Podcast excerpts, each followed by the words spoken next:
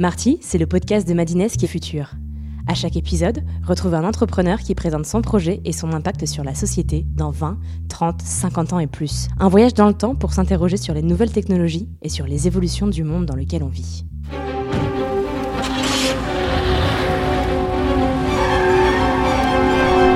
Marty, le podcast qui est futur Bienvenue à tous, on est le 31 janvier 2071 et aujourd'hui on rencontre David Bernard, CEO d'Assess First, une solution qui libère les potentiels de centaines de millions de citoyens dans tous les aspects de leur vie depuis le début du siècle.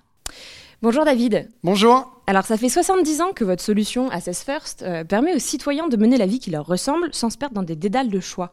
C'était la volonté de départ ça, de nous libérer des choix? Ouais, absolument. Euh, ce qui est très important de bien avoir en tête, c'est qu'en moyenne, on va tous passer 80 000 heures de notre vie à travailler.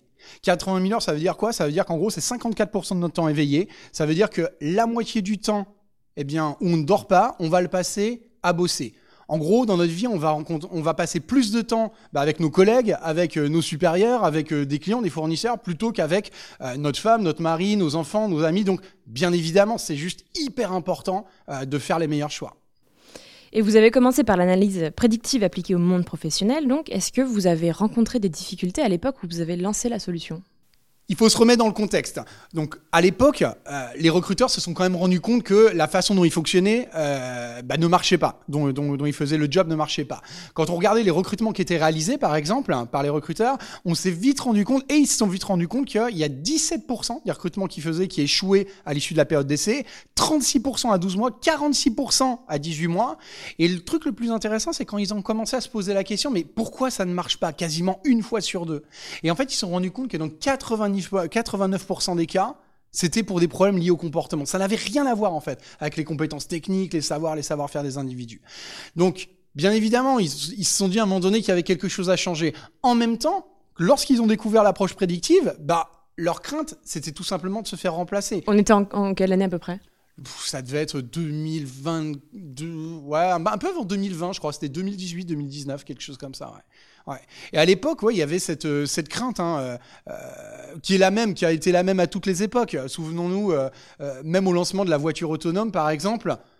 Je dire, c'était incroyable. Les gens se disaient, ouais, il va y avoir des accidents, des choses comme ça. Alors qu'aujourd'hui, enfin, si, jamais on croisait une personne au volant d'une voiture, ça nous ferait tous flipper. Aujourd'hui, on a des voitures volantes, ça fonctionne très bien, on a divisé le taux d'accidents de, manière extraordinaire. Donc il a fallu un petit peu, eh bien, ouais, il a fallu un petit peu de temps avant qu'il s'y fasse. Donc vous avez commencé à vous adresser aux entreprises euh, d'abord. Aujourd'hui, euh, vos clients, ce sont euh, ben, les citoyens. Vous êtes ce qu'on appelle un libérateur de potentiel. Comment est-ce que vous en êtes venu à œuvrer plutôt pour les citoyens que pour les entreprises? Bah, C'est vrai qu'au départ, les candidats, les citoyens en fait, ils étaient invités par les recruteurs, dans le cadre d'un process de recrutement classique ou lorsque euh, l'entreprise souhaitait les faire évoluer. Et très très rapidement, ce qui s'est passé, c'est que certains candidats euh, bah, se sont mis à partager leurs résultats, partager leurs profils. Euh, notamment, il y avait un site à l'époque qui s'appelait LinkedIn, je me souviens, où les gens pouvaient mettre leur CV, enfin c'était un truc assez basique. Et euh, donc, ce qui s'est passé, c'est que très vite, ils se sont dit, ils ont pris conscience que, en gros, sur, sur ce site-là, à l'époque, LinkedIn, c'était quoi? C'était ce que j'ai fait, mes expériences, les écoles par lesquelles j'étais passé, mais ça disait rien de qui était véritablement la personne. Et là, on leur a offert pour la première fois l'opportunité de montrer qui ils sont et donc de pouvoir communiquer ça à des employeurs éventuellement, donc qui je suis, mais aussi quel type de personne je pourrais devenir. Et je pense que c'est ça véritablement qui les, qui les a, euh, ouais, qui les intéressés tout simplement, hein, qui les a accrochés à l'époque. Comment ça fonctionne? Alors en fait, c'est très simple. Euh, en fait, pour le candidat, il suffit simple. Enfin, il y a comment ça fonctionnait, comment ça fonctionne aujourd'hui, parce que euh, si on se replace dans le contexte de 2000, euh, ouais, 2020, 2025, en gros, à l'époque, c'était des questionnaires, donc il fallait répondre à des tests. ça durait 10-12 minutes environ, et à l'issue de ces questionnaires, on pouvait dresser le profil de potentiel d'une personne. Donc, au travers de, il y avait trois grands facteurs clés qu'on évaluait. Donc, les capacités de raisonnement, d'apprentissage. Donc, en gros, c'est vraiment la vitesse à laquelle la personne pouvait réfléchir, sa, faculté d'apprentissage, ce qu'elle veut faire, ses motivations sa personnalité, pour bien comprendre quels sont les comportements qu'elle va anticiper, situation normale, situation de stress. Donc on a fait, on a utilisé cette technique pendant pas mal de temps, et c'est vrai qu'après, bah, on a travaillé sur d'autres aspects pour évaluer. On est passé ce qu'on appelle d'une évaluation active à une évaluation plutôt passive. Euh, C'est-à-dire que là, ce qui nous intéressait, c'est de se dire, voilà, tout le monde laisse chaque jour plein de traces sur Internet, euh, plein de traces sur les réseaux. Est-ce que on peut pas simplement, sans rien demander à une personne, juste en observant son comportement sur Internet, identifier qui elle est? Est-ce que ça dit pas quelque chose de son potentiel? Est-ce que ça dit pas quelque chose de ce qu'il a mis en mouvement? Et donc aujourd'hui, on est sur ce, on est sur ce modèle-là, voilà. Ça fonctionne aussi avec une petite puce. Ouais, alors ça fonctionne. Alors le, le ouais, la petite puce, ça, ça a été, ça a été une grosse révolution. Ça, c'était un peu plus tard, c'était 2028, je crois, quand on a commencé à mesurer justement. Euh, on s'est dit bon, évaluer qui est une personne aujourd'hui, un instant T, son potentiel, c'est bien, mais il y a aussi toute cette partie dynamique, ce que la personne est en train de vivre, comment elle se sent. Euh, donc là, on s'est dit, ça serait intéressant de pouvoir suivre euh, son mood, son humeur, est-ce qu'elle est bien, est-ce qu'elle est pas bien? Parce qu'en gros, l'idée d'Assess à l'époque, donc c'était vraiment de faire ce qu'on appelle recrutement prédictif, prédire la capacité d'un individu à réussir à être heureux dans un job, mais après, bah, il faut vérifier la qualité de cette prédiction.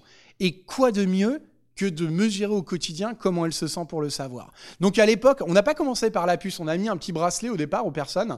Euh, donc à l'époque, c'était un délire. Je me souviens, il y avait un truc qui s'appelait RGPD, je crois. C'est une réglementation sur la protection des données.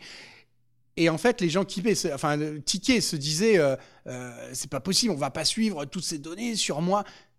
Et en fait, c'est rigolo parce qu'avec le recul, on se rend compte, enfin, quand on regarde, à l'époque, on parlait des SDF, les gens qui n'avaient pas d'argent, les sans domicile fixe. Aujourd'hui, on parle de SDF, toujours, mais c'est les sans data fixe. C'est-à-dire une personne qui n'est pas capable de récupérer les données sur elle pour pouvoir prendre les meilleures décisions dans le cadre de sa vie, pour elle, mais aussi bah, pour sa famille, pour ses enfants c'est une personne qui est totalement exclue aujourd'hui euh, de l'environnement dans lequel on vit. Donc on a, on a mis au départ, ouais, on a proposé ces petits, euh, ces petits bracelets. C'était pas pratique, les gens les perdaient, donc assez rapidement on en est venu à leur implanter des puces euh, dans le bras. Et ce qui était intéressant avec ces puces, c'est qu'on pouvait suivre justement au quotidien, en temps réel, différentes constantes, la réponse électrodermale, le rythme cardiaque, même la façon dont la, le, le, rythme respiratoire des individus. Et à chaque fois, eh bien, qu'on repérait des variations dans ces constantes, ce qu'on faisait, c'est que on allait scanner justement les cognitions des personnes, leurs pensées, on leur poussait également des petits questionnaires. Et donc là, les personnes avaient la possibilité eh bien, de dire ce qui allait, ce qui allait pas. Parce qu'on parle toujours, quand, enfin quand on parle de, cette puce, au départ, tout le monde se disait ouais, c'est quand ça va pas aller. Mais également, on arrive à repérer quand ça va bien, quand la personne est extraordinairement heureuse, quand il y a une poussée de joie. Et donc, on a commencé à recueillir plein de données. Et ce qui est génial, c'est qu'il faut dire qu'à l'époque, c'était une grosse révolution. C'était la première fois où on était capable bah, de détecter, par exemple, au bout de deux mois, trois mois de baisse de morale d'une personne, ok, il y a un truc qui se passe pas. On lui pose des questions. C'est la relation avec mon manager, par exemple, qui qui fonctionne pas. Euh, et là, bah, deux minutes, trois minutes après, la personne reçoit une notif. Comme par hasard, on lui poussait un job euh, qui correspondait totalement à ses attentes, dans lesquelles elle avait le potentiel pour bah, réaliser les tâches, les missions qui étaient proposées, dans le contexte d'une équipe en particulier, avec un ou une manager qui correspondait à son mode de fonctionnement naturel, et tout ça dans le contexte ultra spécifique d'une culture d'entreprise qui répondait également aux valeurs personnelles de l'individu. Donc là, on a fait une grosse différence, je pense. Bienvenue en 2071. Ouais, vous avez inventé donc ce qu'on appelle aujourd'hui la courbe d'épanouissement au travail. Vous pensez que ça a été euh, un élément particulièrement important euh, dans notre redéfinition du travail? Ouais, bien sûr. Comme, euh, comme je disais tout à l'heure, hein, 80 000 heures euh, dans une vie euh, où on va passer à bosser, 54% du temps on est veillé. En gros, c'est à peu près 25% de notre vie tout entière. À l'époque, prendre un job euh, dans lequel on était, on n'allait pas forcément euh, euh, s'épanouir au quotidien, c'était, je peux pas dire quelque chose de normal parce qu'il y avait déjà un courant. On, voyait que certaines personnes, certaines catégories de personnes cherchaient vraiment un épanouissement et, et, avaient envie de cette, cette cohérence entre la vie perso et la vie pro. Mais ouais, ça a été en tout cas le début d'un gros truc. Euh, aujourd'hui, aujourd'hui, c'est inenvisageable de passer, euh, de passer son temps euh, dans un job dans lequel on va pas s'épanouir, passer un job dans lequel on pourra, on, on, sera, on deviendra jamais la version, la meilleure version possible de soi-même. On peut pas imaginer ça en fait. Et justement, c'est l'époque aussi où la majorité des gens sont devenus freelance. Est-ce que vous n'avez pas eu peur à un moment de mettre la clé sous la porte? Bah en fait, c'est vrai qu'il y a eu euh, l'émergence, quand on a vu arriver l'émergence des nouvelles formes de travail, donc freelancing, euh, le nomadisme, digital, toutes ces choses-là, on s'est dit, est-ce que c'est pas la fin en fait? Euh, Parce que bah, une entreprise, quelle est, enfin, quelle est la légitimité qu'elle a lorsqu'elle veut bosser avec des freelances à les évaluer, évaluer leur potentiel, remettre une barrière de plus dans, dans le cadre du processus de recrutement? Alors là, je dois avouer qu'on s'y on s'y attendait pas forcément, mais c'est le gros retournement de situation qui est, qui est, qui a, qui a opéré. C'est-à-dire que là, d'un coup, nos clients sont devenus ben, ces fameux freelances. C'est-à-dire que quand on est sursollicité parce qu'on est talentueux, euh, ben, en fait, ça donne le choix. On parlait du choix tout à l'heure, mais là, ils ont eu le choix. Et donc, les, les, les, les freelances, en effet, se sont mis bah, à utiliser Assess First pour mieux identifier les entreprises, les missions, les personnes avec lesquelles ils avaient envie de bosser. Et donc, ça, c'était, ouais, ça a été une grosse, euh, grosse évolution. Ouais. Donc vous êtes mis plutôt euh, du côté des freelances. Est-ce que vous avez suivi d'autres euh, évolutions de la société? Euh, Il me semble que vous êtes lancé sur le matching amoureux. Est-ce qu'on peut en savoir un peu plus? Ouais, ça c'est pareil, c'est rigolo hein, dans l'histoire d'une boîte parce qu'il y a ce qu'on peut anticiper, ce qu'on peut prédire, ce qu'on peut prévoir. D'ailleurs, pour des gens qui bossent dans le prédictif, ça semble assez logique. Mais là, là, ça nous a, ouais, ça nous est arrivé un petit peu par hasard. C'est-à-dire que depuis le départ, on avait créé enfin, sur Assessor un système donc, qui permettait bien sûr d'anticiper la capacité à réussir, à s'épanouir dans un job. Mais très vite, on s'est dit, ça suffit pas. Euh, la réussite, on réussit pas tout seul. On travaille avec des personnes au quotidien. Donc là, on a développé un algo justement de matching affinitaire, donc pour bien anticiper l'affinité professionnelle entre deux personnes. Mais alors, ce qui a été incroyable, c'est qu'en 2040, en fait, on, quand les personnes se sont mises à s'approprier ces fonctionnalités pour bah, faire autre chose que trouver un job, trouver des missions épanouissantes, trouver une boîte qui correspond à leurs valeurs. Ils se sont mis à détourner en fait de plus en plus le système bah, pour euh, bah, faire de la rencontre en ligne en fait tout simplement. Et c'est vrai que je pense que l'élément, l'élément, le, le, facteur déclencheur, ça a été à partir du moment où on a permis à chacun chaque individu. Euh, dans, le, dans la fonctionnalité, on avait un, système de moteur de recherche hein, qui permettait de, rechercher des personnes. Au départ, il y avait euh, les compétences, les éléments, euh, enfin certains éléments comme ça, la proximité. Et là, on s'est mis à intégrer l'affinité. Et du coup, on a vu mais l'explosion des recherches euh, qui intégraient justement ce facteur d'affinité. On a commencé à avoir des gens qui partageaient sur les réseaux leur belle histoire, la création, ce qu'on appelait, à un moment donné, je me souviens, il y a des journalistes qui passaient à parler de la création des couples Assess First. Il y avait même, je me souviens, le, premier bébé Assess First. C'était incroyable. Et surtout, il y a eu justement ce, ce journaliste qui avait suivi les couples Assess First qui s'est rendu compte sur la durée que bah, quand on rencontrait une personne en s'appuyant sur ces critères de matching qui prennent en compte qui on est, 90% de, probabilité de succès en plus du mariage, c'était quand même incroyable. Et aujourd'hui, on est arrivé bah, dans une société où il n'y a, y a plus vraiment cette séparation entre la vie pro, la vie perso. Euh, aujourd'hui, on veut s'épanouir dans tous les domaines de sa vie. Et bah, si ça peut permettre de trouver également l'âme sœur, pourquoi pas en fait? Et quand on parle d'affinité, on parle de quels critères précisément? Bah en fait, alors je vais pas rentrer dans les détails de, de l'algo parce que c'est aussi toute l'intelligence du système. Mais en gros, si on veut caricaturer, on peut se dire, enfin si on veut catégoriser vite fait, on peut se dire qu'en gros, euh, on va prendre en compte les valeurs, donc les valeurs des individus. Donc là, dans le cadre d'un couple, par exemple. Mais en fait, c'est un peu pareil hein, dans, le, dans le cadre de la, de la collaboration. Ce qui est important, c'est d'avoir des valeurs quand même qui sont relativement alignées, qui aient une certaine cohérence. Euh, ensuite, quand on regarde les, les motivations ou la personnalité, c'est pas forcément, il euh, n'y a, a, pas de règle. C'est pas, on est pareil, on va bien s'entendre, on est différent, on peut pas s'entendre, ou au contraire, euh, il faut qu'il y ait des complémentarités. Tout dépend du profil. C'est-à-dire que si vous mettez, par exemple, bah, deux personnes euh, qui sont toutes les deux, qui ont tendance à prendre l'ascendant sur les autres, certaines agressivités, des capacités intellectuelles en dessous de la moyenne, et puis hyper têtues, bon, bah, vous les mettez dans une pièce, la même salle, vous leur demandez de discuter pendant 15 minutes, ça va être compliqué. Mais parfois, on peut avoir des complémentarités donc qui vont justement bah, enrichir la relation euh, et d'autres fois, euh, oui, c'est être, être pareil sur certains aspects, ça peut être intéressant aussi, notamment euh, sur la question des valeurs. Ok, et on sait combien de personnes aujourd'hui dans le monde se rencontrent via Assess First?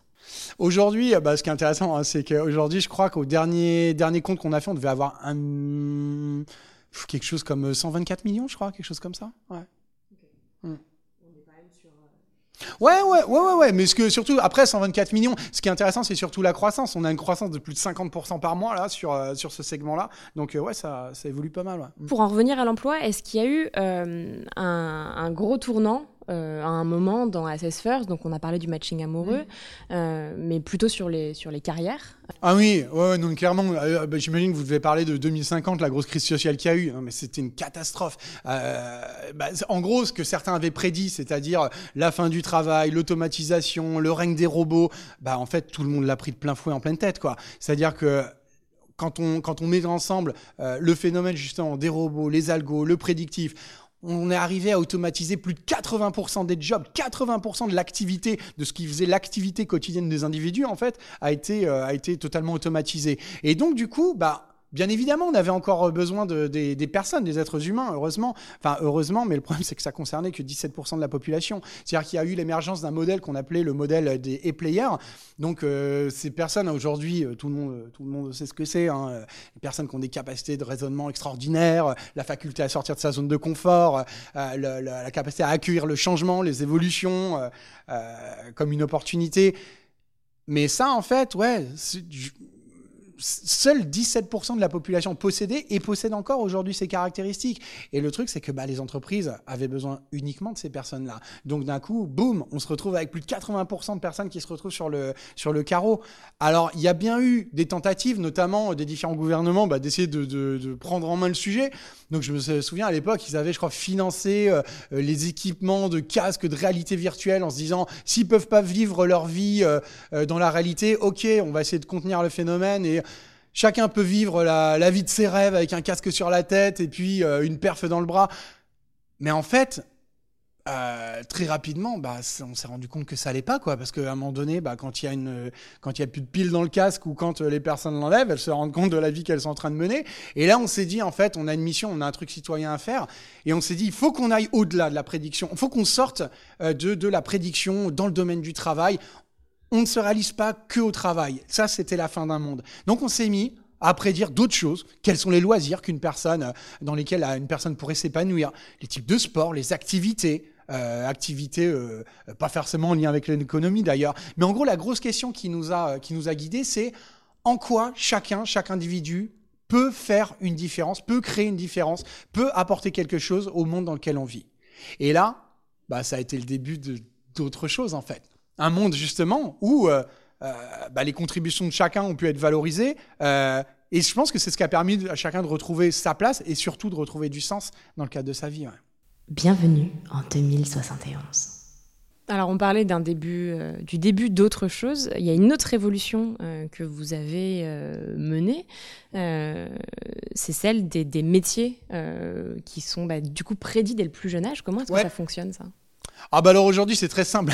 c'est euh, à partir du moment euh, où on a un enfant, en fait, donc on offre la possibilité de l'évaluer. Alors au départ, bien évidemment, il n'y a pas de trace digitale, il n'y a pas de questionnaire à compléter, il n'y a pas de truc comme ça. Donc là, c'est les parents plutôt qui vont, euh, qui vont donner des inputs, qui vont permettre de qualifier justement bah, un petit peu ouais, le potentiel et caractéristiques comportementales des enfants. Mais à partir de 4 ou 5 ans, donc, bah, on a la possibilité maintenant d'anticiper quelles sont les filières dans lesquelles euh, un enfant euh, pourrait s'orienter euh, Quelles sont les activités extrascolaires qui seraient intéressantes de lui faire pratiquer? Parce qu'on a, euh, on, on, sait que bah, si on oriente la personne sur ses, l'enfant sur ses activités extrascolaires, on va l'amener justement à développer certains pans de sa personnalité, de son potentiel, et donc d'exprimer pleinement et plus de qui il est et surtout de la personne qu'il pourrait devenir. Euh, alors c'est vrai que à un moment donné, on nous a accusé un peu de euh, comment dire, on nous a dit ouais tout ça c'est très déterminisme, déterministe pardon. Euh, Est-ce qu'on va pas euh, euh, mettre les personnes dans un coin, orienter leur vie dès le plus jeune âge? Mais en fait pas du tout. Enfin quand on regarde la manière dont c'était fait auparavant. En gros, il y avait une très très grosse place qui était laissée au hasard, mais encore une fois, hein, à l'époque, quand on mesurait la satisfaction, l'engagement des personnes dans leur job, 89% des gens au niveau mondial qui se disaient pas ou peu engagés. En France, c'était 91%. Je me souviens de cette étude qui avait été réalisée. Euh, on était arrivé juste avant l'Inde et la Chine en termes de satisfaction par rapport aux conditions de travail et par rapport à sa carrière. Donc en fait, je pense que au contraire, ça permet cette approche d'ouvrir le champ des possibles, de découvrir bah de nouveaux parcours, de nouvelles filières, des choses auxquelles on n'aurait jamais pensé. Parce qu'aucun parent n'est capable d'avoir en tête toutes les opportunités, toutes les options possibles pour ses enfants, qu'il s'agisse des filières, qu'il s'agisse des activités extrascolaires ou autres. Ouais. Et, et, justement, est-ce que ça indique aussi une sorte de déterminisme social? Ouais, complètement. Ça on dit, bah c'est, en fait, c'est tout à fait le cas. C'est exactement ça. C'est-à-dire que ce qui est intéressant, c'est qu'aujourd'hui, Enfin, c'est pareil, ça, semble normal aujourd'hui, mais euh, 2015, enfin au début du siècle, euh, qu'est-ce qui faisait qu'on réussissait? Bah, Si vous aviez eu la possibilité de passer par la bonne école, si vous aviez euh, eu ces stages dans ces belles boîtes, parce qu'à l'époque, tout le monde voulait travailler dans des grosses boîtes, je me souviens, et en fait, c'est sûr, ça vous mettait sur une certaine trajectoire, une trajectoire plutôt positive. Aujourd'hui, ce qui compte, c'est qui vous êtes, votre potentiel et votre capacité à, vous développer, à continuer à progresser continuellement. Mm. On parlait de, du fait que ça, ça, peut modeler aussi certains parcours. Comment est-ce que Assess First anticipe les changements de personnalité des enfants? Est-ce qu'ils repassent le test plusieurs fois euh, dans leur vie? Euh, C'est quoi les, les, les, moments clés, les moments charnières pour euh, déterminer quels seront leurs leur parcours idéaux? Bah, Depuis qu'on a mis en place le, le, passeport Assess First, justement en France, hein, qui est obligatoire, qui a été rendu obligatoire euh, il, y a, bah, il y a trois ans, tout juste. Euh, en fait, il est obligatoire à partir de 5 ans. Donc, on a la possibilité, encore une fois, euh, d'évaluer, de donner des inputs en tant que parent avant les 5 ans. À partir de 5 ans, donc là, on récupère les inputs de l'enfant. Renouvelable tous les ans jusqu'à 16 ans parce qu'on, bien évidemment, bah, l'enfant est encore en constitution, et après, euh, obligation de le repasser euh, tous les trois ans uniquement. Ouais. Et est-ce que les évolutions de parcours euh, peuvent être très fortes euh, au cours de ces années-là, ou est-ce qu'on voit quand même que euh, les courbes sont, euh, sont relativement stables et relativement droites? Au global, en psychologie, on a l'habitude de dire people don't change. C'est-à-dire quand on regarde tout ce qui a trop capacité intellectuelle, par exemple, ouais, ça va évoluer, bien sûr, de 0 à 25 ans. Après, de 0 à 25 ans, enfin, à, partir de 25 ans, on a quand même une certaine stabilité. C'est-à-dire que, bien sûr, on va tous euh, continuer à apprendre des choses, des connaissances euh, au, cours de sa vie, mais la vitesse du processeur, en gros, elle est assez fixée. Personnalité, ça évolue jusqu'à une trentaine d'années. Après, c'est surtout les traits les plus marqués à cet âge-là qui vont avoir tendance à se renforcer. En revanche, c'est vrai que pour les motivations, bah, on peut avoir voilà des parcours, des rencontres avec certaines personnes qui vont faire que les, évolutions, les envies vont, changer. Après, c'est vrai que bon, ça c'est ce qu'on a connu jusqu'à maintenant. Euh, quand on regarde les évolutions euh, qui sont réalisées, notamment la possibilité maintenant bah, de, mettre des puces, on travaille hein, sur les puces qu'on va pouvoir mettre dans le cerveau des personnes pour leur permettre à un moment donné justement de changer leur personnalité, de changer leur leur capacité intellectuelle, d'augmenter euh, leurs facultés. Ouais, par contre, il y a encore de très très belles choses qui vont arriver ouais, d'ici 2080, je pense. Ces parcours qui sont, euh, qui sont déjà euh, tout tracés dès l'enfance, euh, comment est-ce que vous réagissez au fait que les individus en fait, se sont toujours construits aussi sur l'échec? Est-ce que ça fait partie du modèle, l'échec? Les personnes ne se sont pas construites sur l'échec, les personnes se sont construites en dépit des échecs. Et donc ce qui est intéressant, c'est qu'aujourd'hui, bah, ça permet de créer des parcours qui vont pas forcément être plus rectilignes, parce qu'on sait très bien que pour réussir, il y aura forcément des difficultés, mais où on va mettre, encore une fois, c'est une question de probabilité, hein, euh, on, on, a la possibilité aujourd'hui bah, de s'engager dans des voies euh, pour lesquelles les probabilités de réussite, mais aussi, encore une fois, d'épanouissement sont extraordinaires. Envoyer une personne dans un job, dans un parcours dans lequel, en gros, elle va se casser le nez, euh, et puis euh, passer par une période de dépression ou je ne sais quoi euh, pendant des mois ou des années, enfin, ça c'est l'ancien monde.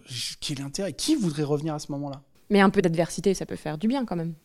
Ouais, bien sûr. Alors c'est pareil. Euh, bah, ce qui est rigolo, c'est que, bah, ouais, on offre cette possibilité aussi. C'est-à-dire que sur Assess First, on peut hein, définir le degré d'adversité. Alors, je vous cache pas qu'aujourd'hui, c'est 4, on a regardé, je crois, c'est 86%, 87% les gens qui préfèrent avoir, enfin, qui, qui mettent pas trop le curseur élevé. Mais si on veut, on observe aussi. Hein, on a toujours les 3-4% de, de déglingos qui s'amusent à mettre le facteur d'adversité à 95%.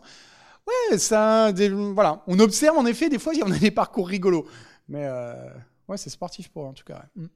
Bienvenue en 2071. Il y a eu des cas rapportés de, de falsification euh, de passeports par des hackers, notamment payés par des parents qui voulaient que leurs enfants suivent une voie plutôt qu'une autre. Euh, il, y a, il y a eu des erreurs aussi d'orientation de la part des algorithmes. Comment est-ce que vous évitez ça? Et surtout, quels conseils vous donnez aux parents qui, euh, qui souhaitent hacker le système de leurs enfants? Ouais, en fait, je pense que ces tentatives, euh, justement, pour hacker le système, ça vient surtout des représentations que les parents avaient par rapport aux différents futurs possibles. C'est-à-dire quand on se dit, ok, euh, tiens, euh, je veux à tout prix que mon enfant soit euh, data scientist, qu'il soit super euh, cogniticien parce que c'est le job à la, mode, à la mode en ce moment. En fait, il faut bien se dire que non, il n'y a aucun intérêt. Qu'est-ce qu'ils vont faire? Ils vont hacker le système, ils vont payer des gens pour hacker le système. Au final, on va orienter leur enfant dans cette voie-là. Mais si il n'a pas, si l'enfant n'a pas les prédispositions naturelles, si son, ses talents, si son potentiel ne sont pas orientés vers ce job, vers cette carrière, en gros, c'est juste envoyer son enfant euh, dans la mauvaise direction. C'est comme les gens, euh, pff, ça, ça fait, des, enfin, c'est, c'est, encore une fois, c'est le passé, mais euh, ces gens qui mentaient dans les entretiens de recrutement, ouais, parce qu'à l'époque, enfin, je sais pas si vous vous en souvenez, il y avait les entretiens de recrutement, on passait devant un recruteur qui posait des questions, blablabla. Euh. Et en fait, ça servait à quoi? Mentir, se faire passer pour qui l'on n'est pas, montrer qu'on était un super commercial alors qu'on n'avait pas le potentiel pour l'être, montrer qu'on était euh, super carré alors qu'on n'était pas organisé, bah, on se retrouvait juste dans un job dans lequel on était mis en échec au bout de six mois en fait. Donc ce que je leur conseillerais, c'est d'arrêter ça tout de suite et puis pour le bien de leurs enfants, bah, de, ouais, de suivre les recommandations de l'algorithme. Et est-ce que vous avez l'impression que euh, First, c'est un peu aujourd'hui euh, l'élément essentiel pour être plus heureux dans sa vie? Ouais, clairement. Bah, regardez le monde autour de vous, en fait. Aujourd'hui, on parlait des enquêtes, 89% de gens qui supportaient pas leur job, qui, qui, qui se sentaient pas investis. Aujourd'hui, on est arrivé près des 98% de personnes euh, qui témoignent d'un épanouissement, et pas seulement qu'ils témoignent de manière euh, déclarative, mais dont on peut suivre justement les hormones, euh, le rythme cardiaque, leur respiration, et on sait aujourd'hui que ces gens sont heureux. Donc pourquoi on voudrait revenir en arrière? On fait quoi de ces 2% restants? Ces 2% restants, je pense que ces 2% qui sont importants aussi, c'est aussi les personnes bah, qui nous font réfléchir à ce qu'on est en train de faire, euh, qui nous poussent bah, à nous remettre en question, à nous remettre en cause de temps en temps. Et euh, d'ailleurs, ce qui est intéressant, c'est qu'aujourd'hui, on travaille avec certaines de ces personnes, donc qui interviennent bah, notamment hein, en tant que conseil dans le cadre du développement de nos, solutions. Donc, euh, je pense que c'est toujours important justement d'avoir cette ouverture quand même à, Peut-être, peut-être qu'au fond, tout n'est pas prévisible. Hmm. Du coup, est-ce qu'il y a encore un, pan de notre vie auquel vous n'êtes pas intéressé qui pourrait être à terme un potentiel développement pour Assess First? Un pan de notre vie, je ne pense pas, mais peut-être la vie après la mort, oui. On va se quitter là-dessus. Merci beaucoup, David. Merci.